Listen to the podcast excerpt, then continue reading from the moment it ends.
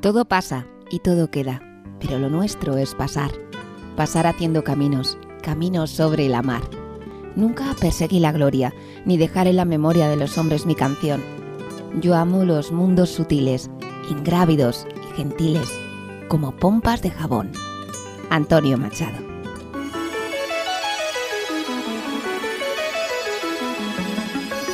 Saludos y bienvenidos a Ovillo Sonoro, un espacio promovido por Cruz Roja Ciudad Rodrigo en el que contamos con las voces e historias de los mayores de la comarca. Recibid un cordial saludo de Rebeca Jerez. Este espacio se emite el último sábado de cada mes en Radio Águeda y Tormes FM. Después también lo vas a poder encontrar en iVoox, Spotify y en radioagueda.com en formato de podcast. Veréis, como nos hemos dado cuenta de que son muchos los mayores que nos hablan de un momento crucial en sus vidas, cuando tuvieron que salir de su casa, de su pueblo natal, para salir o trabajar a cientos o miles de kilómetros. Muchos tenían que salir al extranjero, a Francia, Suiza, Alemania, sin conocer el idioma, sin apenas dinero. Aquella salida, ese momento, cambió por completo su existencia. Tanto en este programa como en el que viene nos haremos eco de alguna de estas historias. Hoy los protagonistas de nuestro ovillo sonoro son María Correa Oliveira y Antonio Pérez Velasco. Ambos residen en Ciudad Rodrigo. Han hablado con nuestra voluntaria Cristina. Este espacio es coordinado como siempre por Ana Isabel Vicente, que ya sabéis que es la técnico responsable del programa de mayores de Cruz Roja Ciudad Rodrigo. Comenzamos. Ovillo sonoro. Tira del hilo.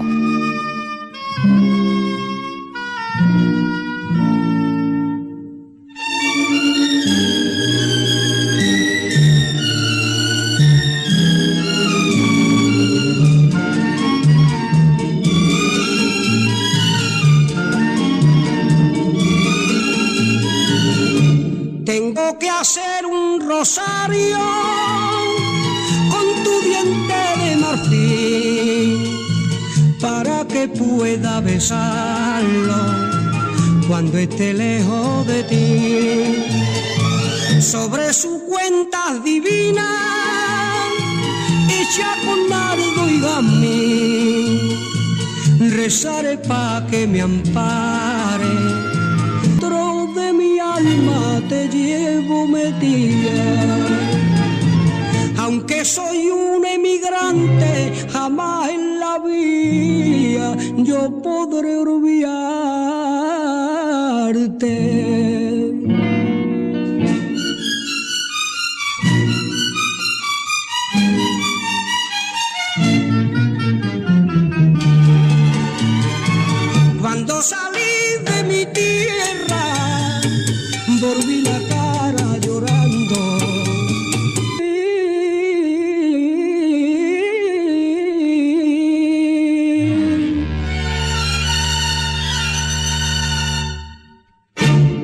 Estás escuchando Ovillo Sonoro, Tira del Hilo, Emigrantes.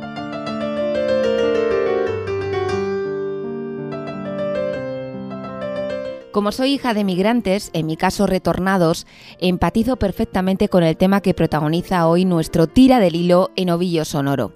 El estar lejos del lugar donde creciste hace que la añoranza siempre esté presente.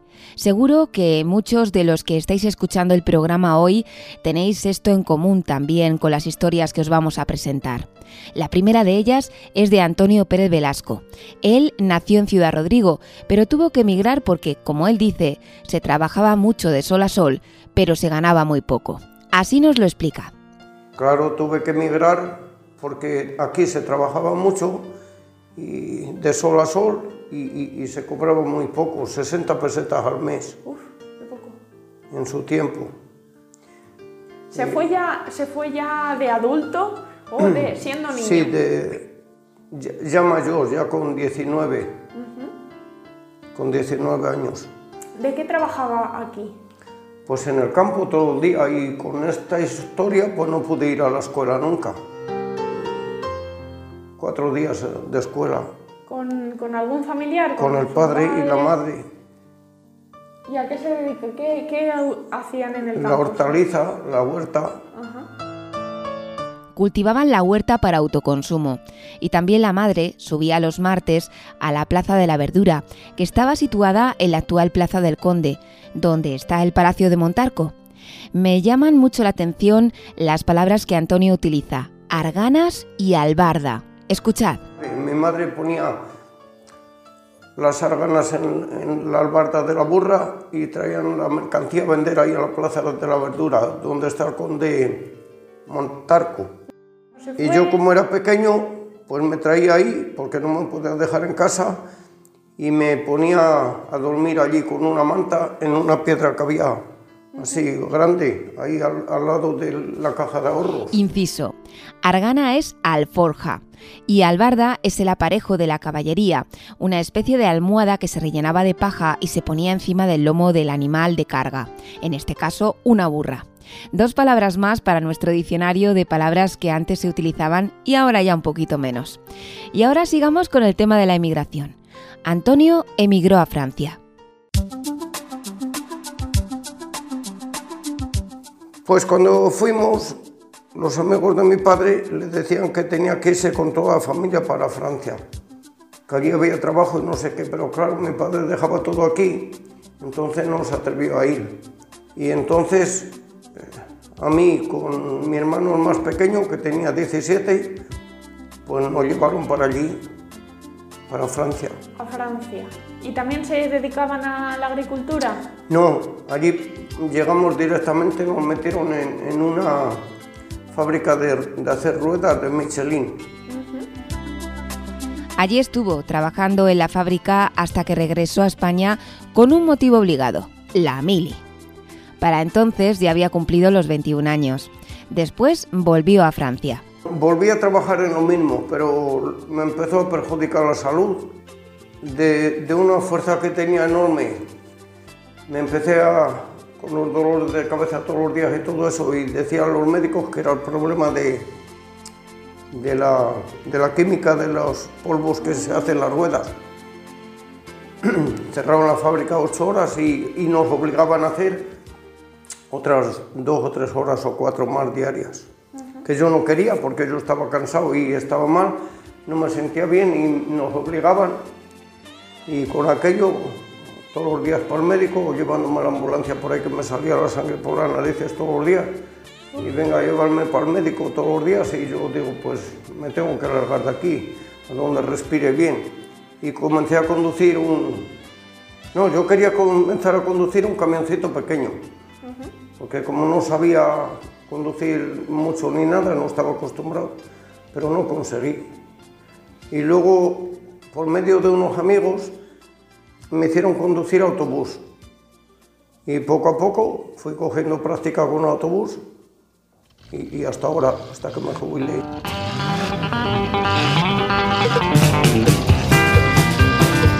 En Francia, conduciendo autobuses, ha estado trabajando 23 años. Era líneas regulares internacionales, así que ha viajado por toda Europa y también por África. Su experiencia a veces era buena y otras no tanto, a veces había problemas. Antonio cuenta que ha conocido muchas culturas diferentes. Ah, la gente, pues eh, la cultura de un sitio y de otro es diferente, claro. Las culturas, las comidas. A mí, fuera de España, el país que más me ha gustado y que lo conozco de, una punta a la otra, de una parte a la otra, eh, ha sido el Portugal cerquita de España. Comer muy bien, la gente muy buena, te tratan muy bien. Antiguamente, ahora ya ha cambiado bastante, pero antiguamente era muy bien así. ¿Eran muy amables? Sí. ¿Y qué tal los idiomas? Bueno, los idiomas, pues, hablando un poco, mezclado un poco portugués, un poco español, un poco francés, un poco italiano, un poco, yo qué sé. Menos inglés, que aunque trató de aprenderlo, empezó algo tarde y no terminó de hacerse con ello. Anécdotas de viaje tiene muchas. Nos cuenta alguna de ellas. Por ejemplo, un, un día me recuerdo que bajábamos ahí de Villarreal para Marante, ahí en Portugal. Y claro, 20 kilómetros de, de, cuesta, ahí. Te tirabas ahí tres cuartos de hora o una hora para bajar esa cuesta.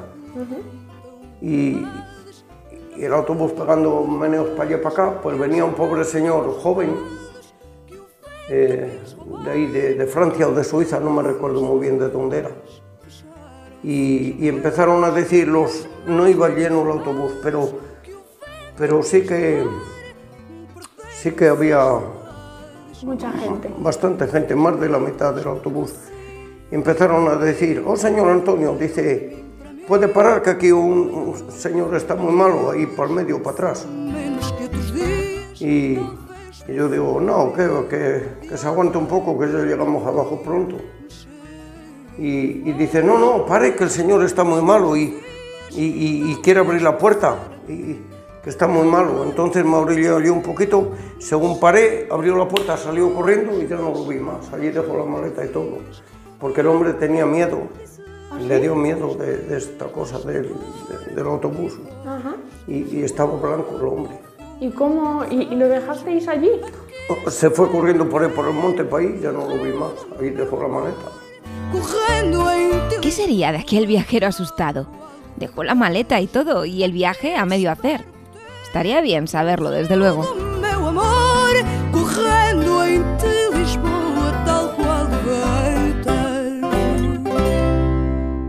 Cuenta Antonio que su larga trayectoria profesional solo tuvo un accidente y que los pinchazos de rueda no eran ningún problema. No, la rueda no era problema, se pinchaba, la arreglábamos y para adelante. Ahí en, en la- en el camino. Le, le poníamos, le hacíamos el agujero más grande, le metíamos arena, le tapábamos con una goma y a correr. ¿Y ya está? Sí, porque no hay aire ni hay nada, claro. Ajá. O sea que llenaban la, la rueda de arena para Sí, seguir sí. circulando. Anda. Sí, ahí en Mauritania sí, y Mauritania y Marruecos y por ahí sí, Argelia. No había otra cosa, no hay, no hay taller ni, ni hay nada, hay todo arena, solo hay arena, no hay Pues más. arena. Claro. Otro punto importante en estos viajes, la gastronomía. Durante los viajes en autobús. Bueno, en Francia últimamente ya no es muy bien, pero antiguamente se comía muy bien en Francia.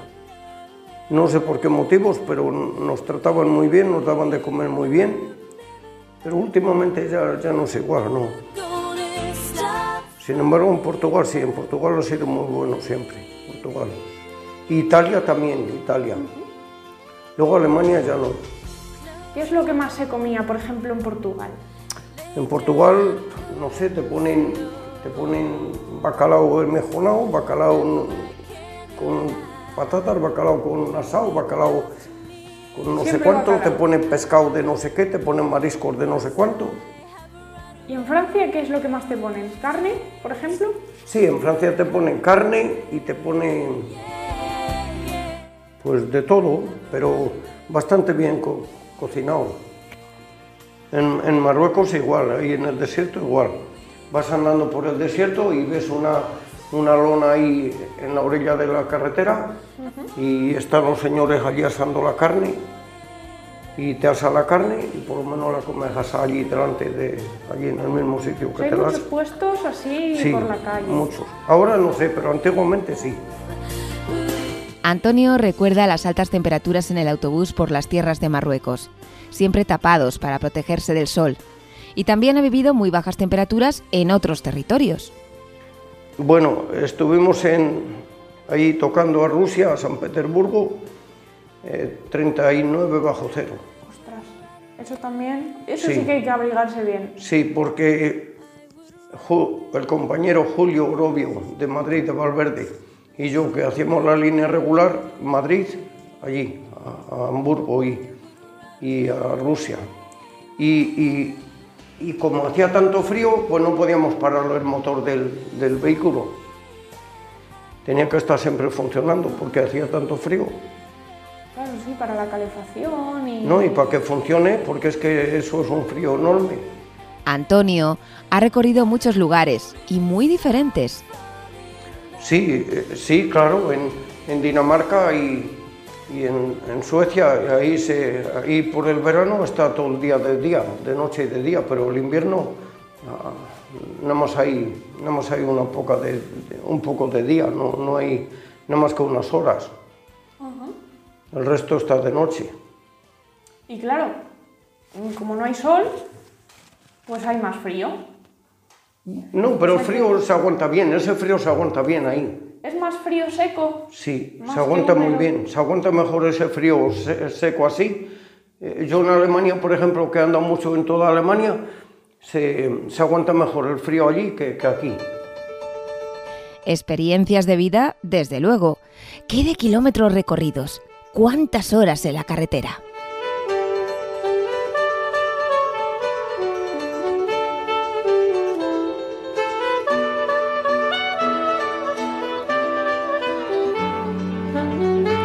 Y hace 10 años, Antonio se jubiló y regresó a su tierra natal, Ciudad Rodrigo, con su madre.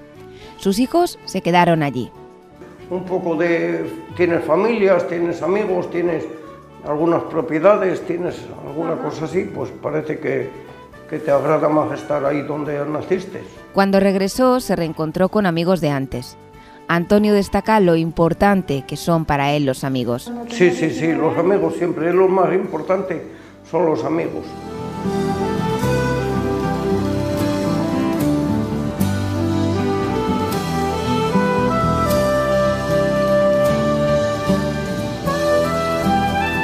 Estás escuchando Ovillo Sonoro.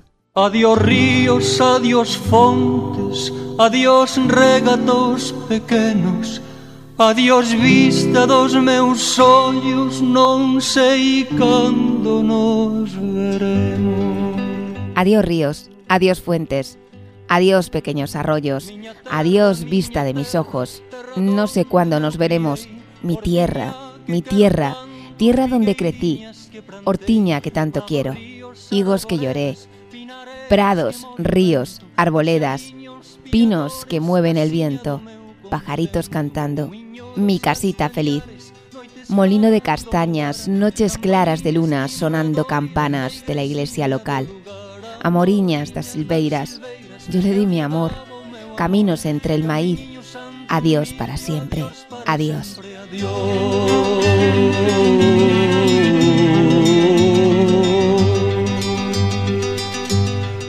Adiós Gloria, adiós feliz. Dejo la casa donde nací, dejo el pueblo que conozco, por un mundo que no he visto. Dejo amigos para extraños. Rosalía de Castro. Deixo en fin canto ben quero quen pudera non deixar Adiós, adiós que me vou Erviñas do Campo Santo Donde meu pai se enterrou Erviñas que viquei tanto Terriña que nos criou Estás escuchando Ovillo Sonoro, tira del hilo.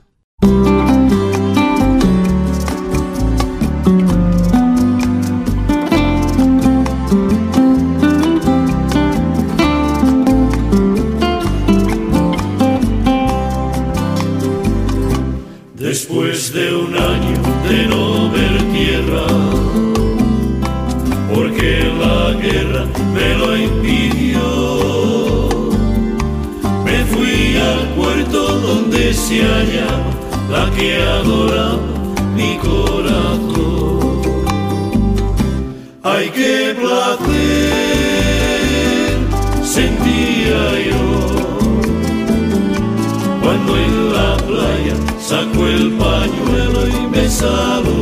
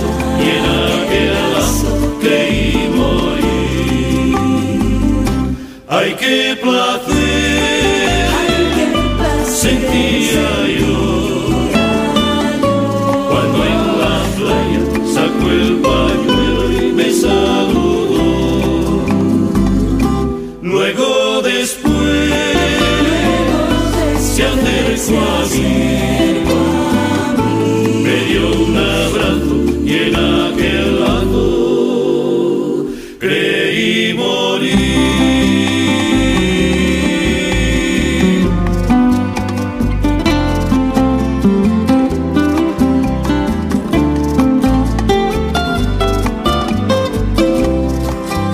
Estás escuchando Ovillo Sonoro, tira del hilo.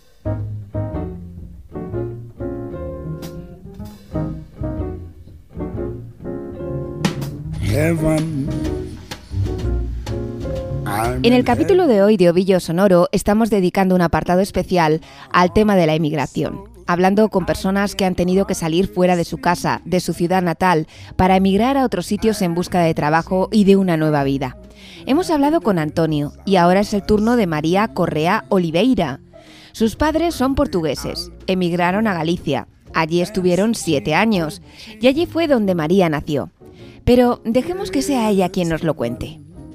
Nací en Galicia, de padres portugueses, y cuando yo tenía cinco años, mis padres emigraron a Francia. Así que para allá nos fuimos a buscar algo mejor, claro. Lo que, bueno, mi, padre trabajó en lo que, que podía, lo que mejor le salía. Y mm, en Francia fue donde yo conocí a mi marido. Su marido es de Ciudad Rodrigo y había emigrado a Francia a buscar algo nuevo. Así lo cuenta María.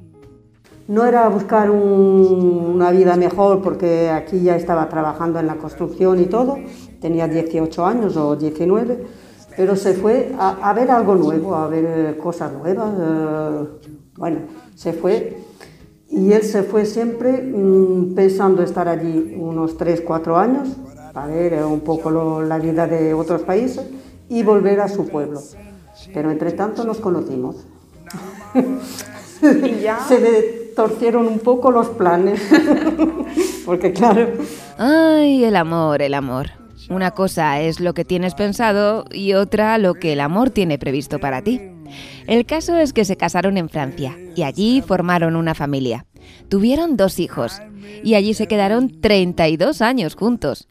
Ella ya llevaba 10 más, así que 42 años estuvo en Francia.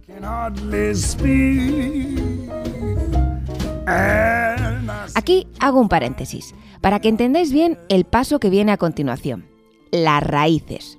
Para los emigrantes son muy importantes las raíces. Ya puedes llevar décadas fuera de tu lugar de origen, que siempre, siempre hay algo que te empuja a volver al lugar donde naciste, creciste, donde están tus ancestros. El lugar desde el que te explicas. Seguro que muchos de vosotros escuchantes de Ovillo Sonoro sabéis a qué me estoy refiriendo. María dice que esto lo vio de una forma muy, muy clara en su marido. Así lo explica. como mi marido siempre tenía en la cabeza de, que tenía que volver a su pueblo, yo veía que estaba trabajando en Francia y todo, estaba bien, pero la, estaba siempre triste, amargado allí. Estaba echando de menos amargado. algo. Sí, y cuando veníamos de vacaciones aquí, cambiaba, pero al 100%. No parecía el mismo hombre. Así que yo, vi- viendo que cada vez estaba pues, parecía que estaba más triste, más digo, pues tengo que tenemos que ir para allá y ya está. Claro. Retornaron a Ciudad Rodrigo hace 20 años. Primero a Salamanca, ella a trabajar en un hipermercado y él en la construcción. Y después ya a Ciudad Rodrigo, después de jubilarse. Uno de sus hijos se quedó allí, en Francia, y el mayor tenía su destino en España. El mayor em, vino en intercambio de- con Erasmus, estaba estudiando para ser profesor de español en Francia y vino un año a, a Galicia, a la, a La Coruña, a la Universidad de La Coruña, y ahí se quedó. Y ya no quiso volver. No quiso volver a Francia. Ah, Le pues- encantó esto de aquí y, y, bueno, convalidó eh, los- lo que tenía hecho en Francia, lo convalidó aquí y en vez de ser profesor de español en Francia, es profesor de francés aquí. La vida te, te da mil vueltas ¿eh? y, hoy estás aquí, pero mañana no sabes dónde estarás. Porque mi, hijo, por ejemplo, el, mayor, el, que es profesor, estaba en Galicia, donde yo nací, por casualidad, y hace un año se vino para aquí, a trabajar aquí también. Y son cosas de la vida. Qué cierto esto que dices, María. La vida da mil vueltas y todo es provisional. Le preguntamos a María sobre su vida en Francia. Ella nos cuenta cómo fue su experiencia. Nosotros estábamos en una en, la parte noroeste, que es como Galicia aquí. Así que mucha lluvia, mucho aire todos los días, sol muy poco. Y claro, allí la vida, a lo mejor en el sur de Francia es diferente, pero allí era trabajar y casa, y para casa. Eh, Salían los niños del cole No se salía. ¿eh? no se salía. Es que, es que no, no puedes ya, la, la gente no está acostumbrada a salir como aquí, como no, no hay, mm, la gente es más, más retraída, así no, no sé, no, no se da, son, son muy- Es más tranquila. más tranquilos, más- la vida triste, más triste que aquí.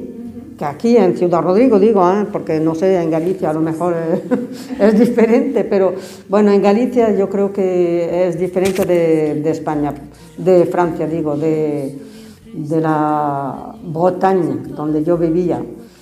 Pero que es, mm, no sé cómo decirte, que es otra, otro modo de vida. Por ejemplo, estábamos hablando el otro día con, con mi hijo y mi nuera y mi marido y decíamos, pero ¿cómo es que nos acordamos de cuando íbamos a, un restaurante o a, a un bar?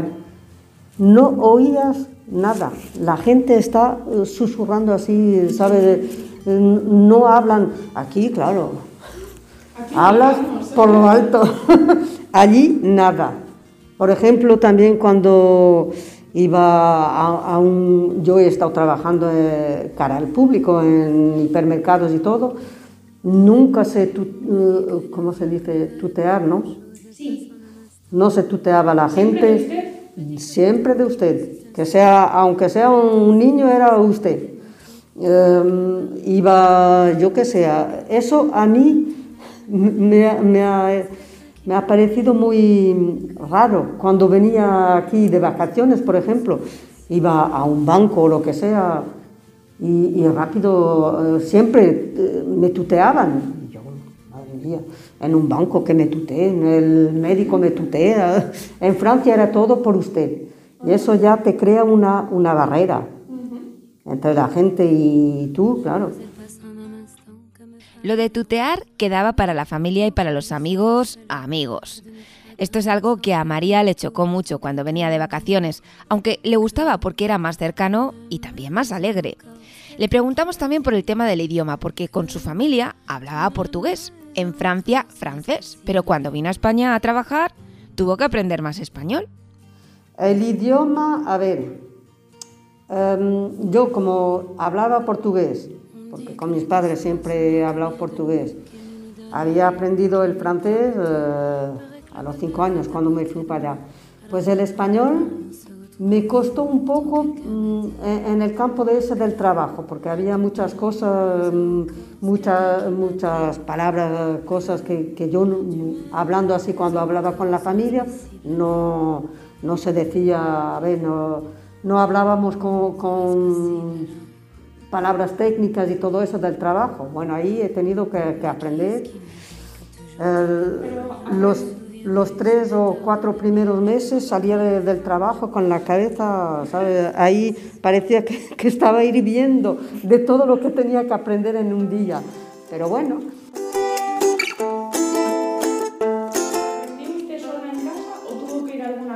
No, no, no, academia nada. No, porque ya, si quieres, ya sabía un poco antes de venir, de volver para acá, em, sabía un poco porque cuando veníamos de vacaciones ya tenía que, poco a poco vas aprendiendo a lo, lo básico, lo, lo- lo que habla con la familia y todo eso. Claro, eso lo, lo sabía y bueno, lo- academia no. Fue las palabras técnicas de trabajo. Sí, del trabajo, de, de trabajo, madre mía, eso sí, eso es, bueno, son cosas que no, no hablas, cuando hablas con la familia, no, ahora no me acuerdo, porque hace tanto tiempo que he dejado de trabajar, que, Pero que no, no suele que muchas, muchísimas cosas, mu- todos los días, todos los días, y todo lo, lo, uy, lo técnico del trabajo, lo- la- la- las palabras esas, uh, madre mía, pero bueno, todo se aprende. Tenía 46 años, tampoco era así muy mayor, y como ya tenía la, la facilidad, porque es una facilidad cuando estás oyendo, cuando oyes, yo eh, eh, cuando nací ahí, pues el gallego, porque cuando donde yo nací era, solo hablaban gallego, portugués con mis padres, eh, después el francés, después el español con, con mi marido, su, su hermano y todo, pues ya tienes mucha más facilidad para aprender.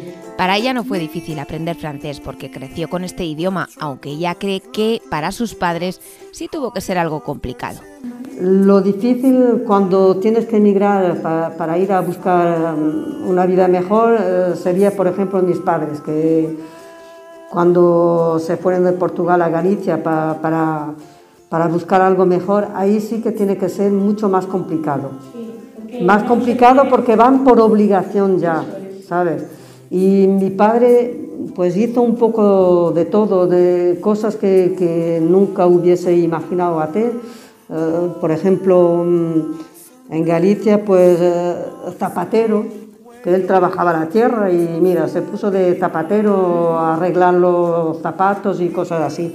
Después se fue, con mi tío fueron a trabajar a, la- a las minas de, en Asturias.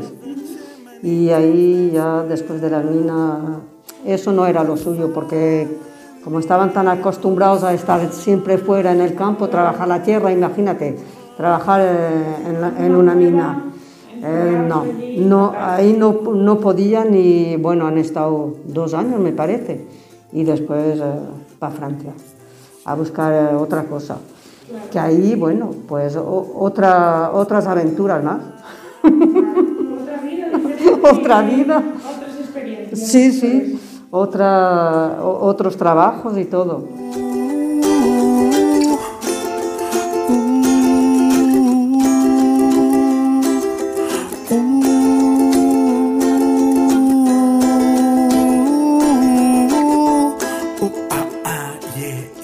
A María también le preguntamos por la gastronomía. La cultura de las comidas siempre llama la atención. Nos habla de los platos de la Bretaña francesa, donde ella vivía. Allí se comía, a ver, se- hay platos muy buenos, como yo siempre te hablo de donde yo vivía. ¿eh? Em, platos muy, muy buenos, muy ricos. Em, había especialidades, como donde yo vivía era especialidad le crêpes, las crepes, que era la especiali- eh, especialidad de allí.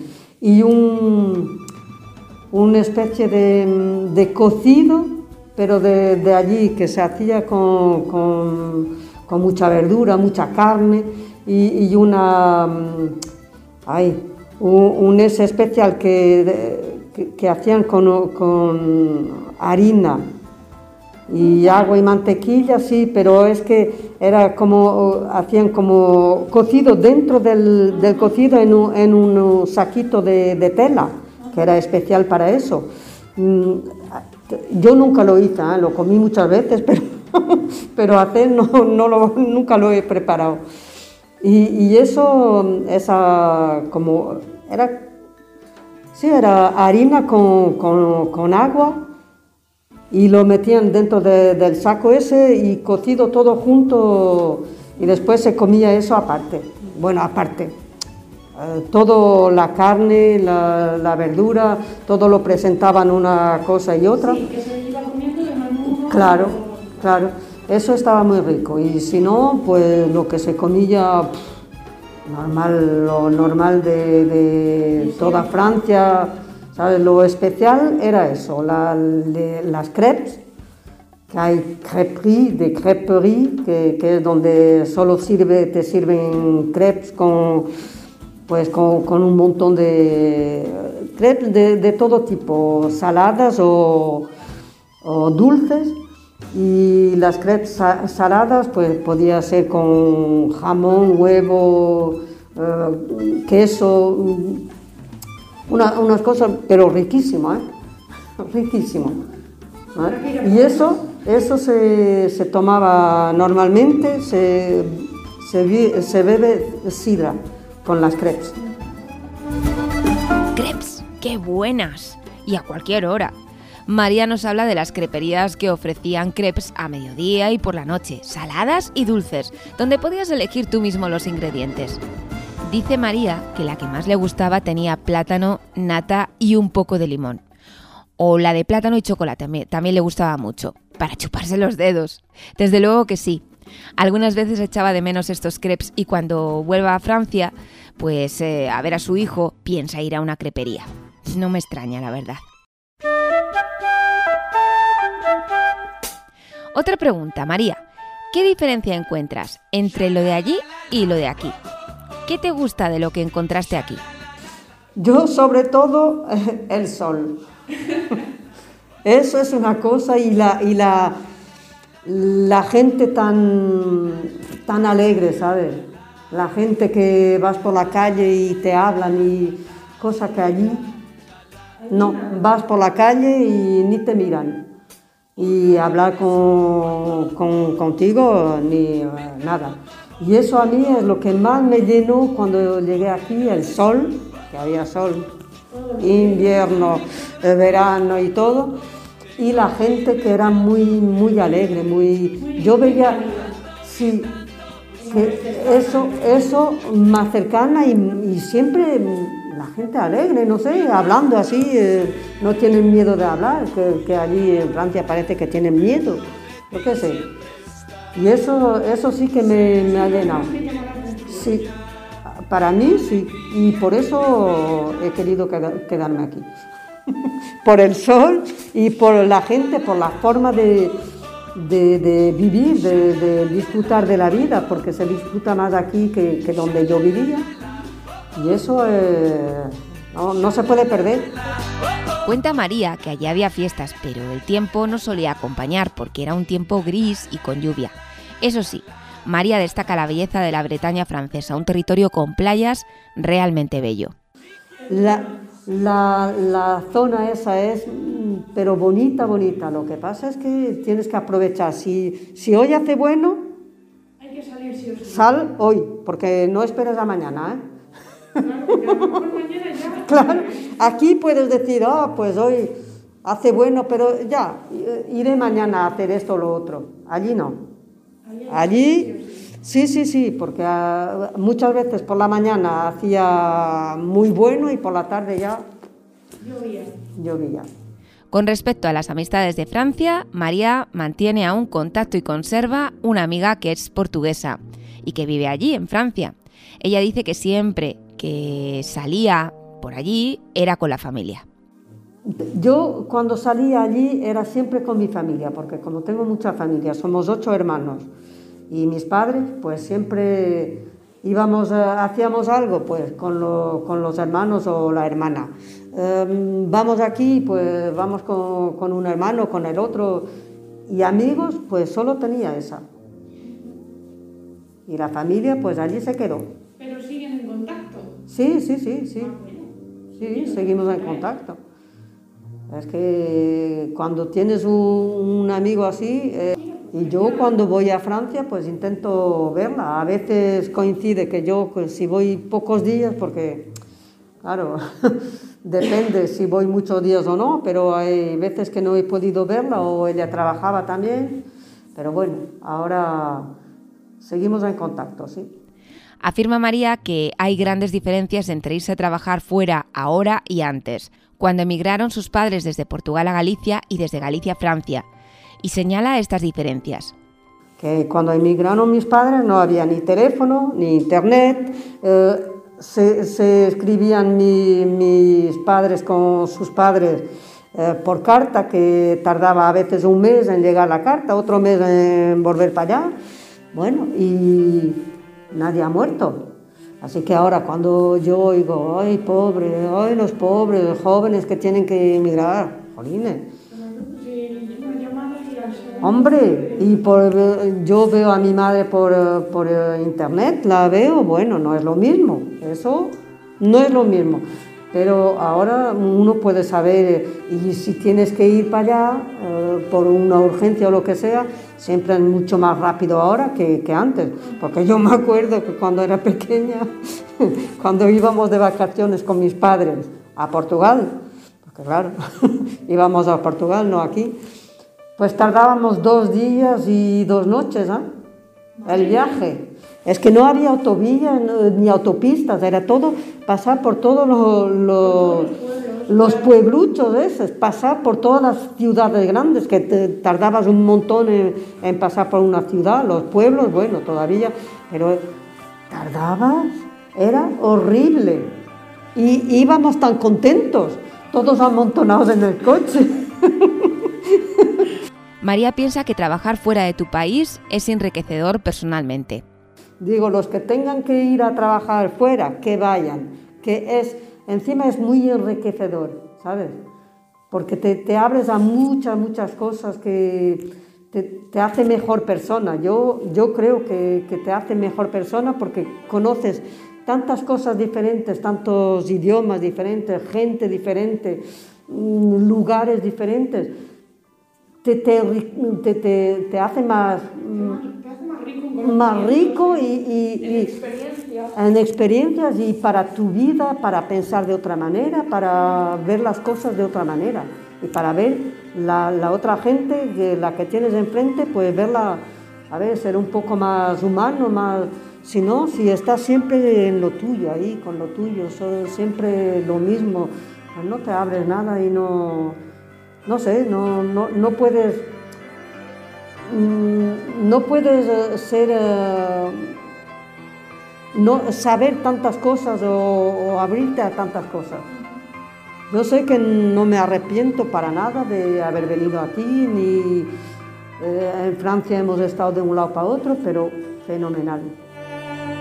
Sin lugar a dudas, el conocer otras culturas, otra gente, otros países, otras formas de pensar, abre la mente y te ayuda a ponerte las botas del otro, algo que resulta muy útil a la hora de comprender, empatizar y sobre todo, como decía María, a ser más humano, a pesar de las dificultades, la añoranza. Aunque a buen seguro que a muchos emigrantes les gustaría poder elegir, y siempre se echa de menos el hogar, la raíz de la que hablábamos antes.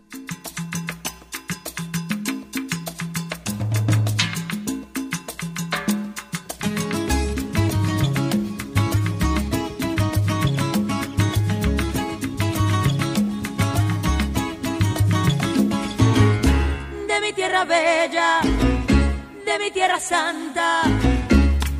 Oigo ese grito de los tambores y los timbales al cumbanchar.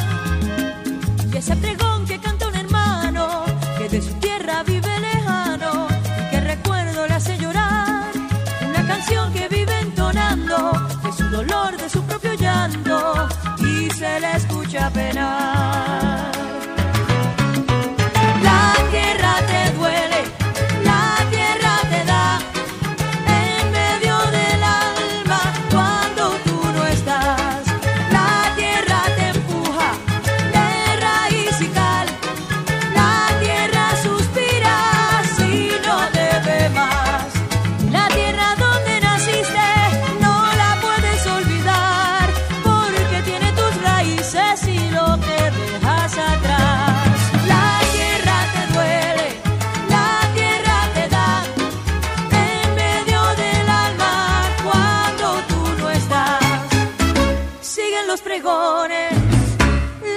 Y cada noche junto a la luna sigue el guajiro entonando el sol. Y cada calle que va a mi pueblo tiene un quejido, tiene un lamento, tiene nostalgia como su voz.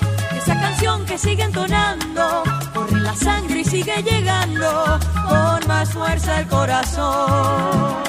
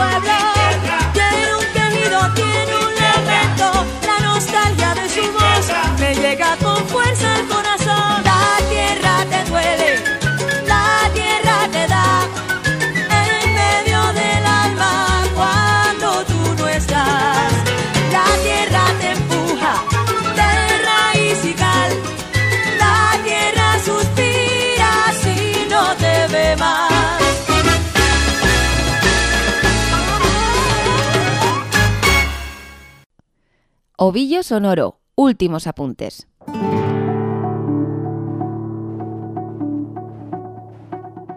Vamos con la sección Últimos apuntes. Hoy Antonio primero manda un saludo.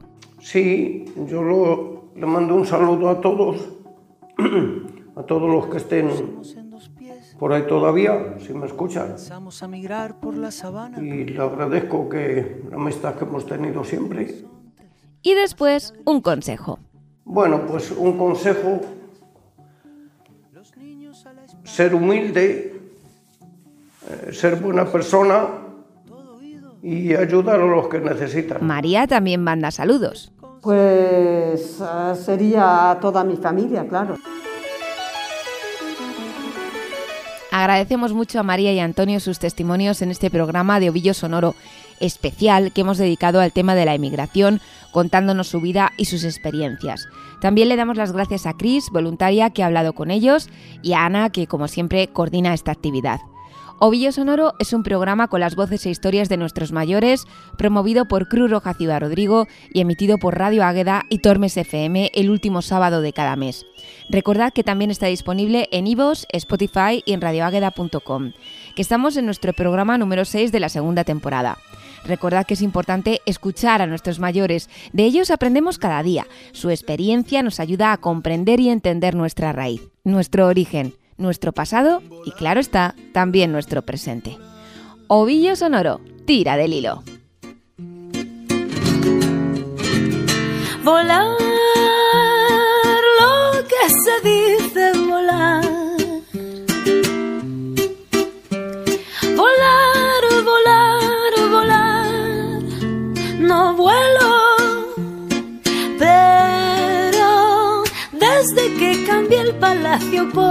callejón desde que rompí todas las hojas del guion. Si quieres buscarme, mira para el cielo.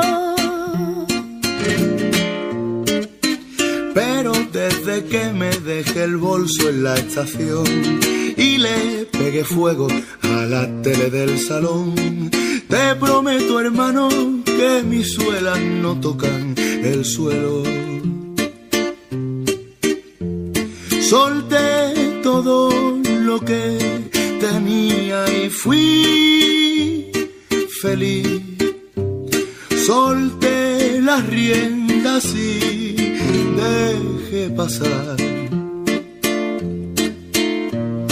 No me ata nada aquí, no hay nada que guardar.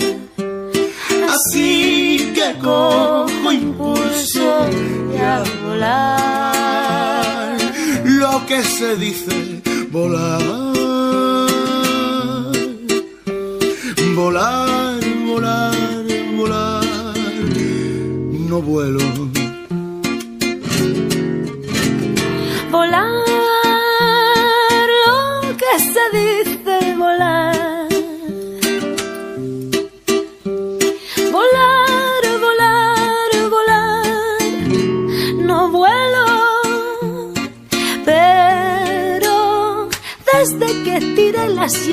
ya no quiero entrar.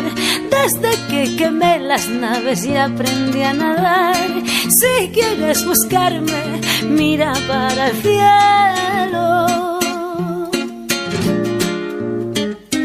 Pero desde que olvidé el teléfono en un bar, desde que no tengo nada parecido a un plan, te prometo, hermana, que mis suelas no tocan el suelo. Solté todo lo que tenía y fui feliz. Solté las riendas y dejé pasar. No me ata nada aquí, no hay nada que guardar. Así que cojo impulso y a volar. Ah. Volar.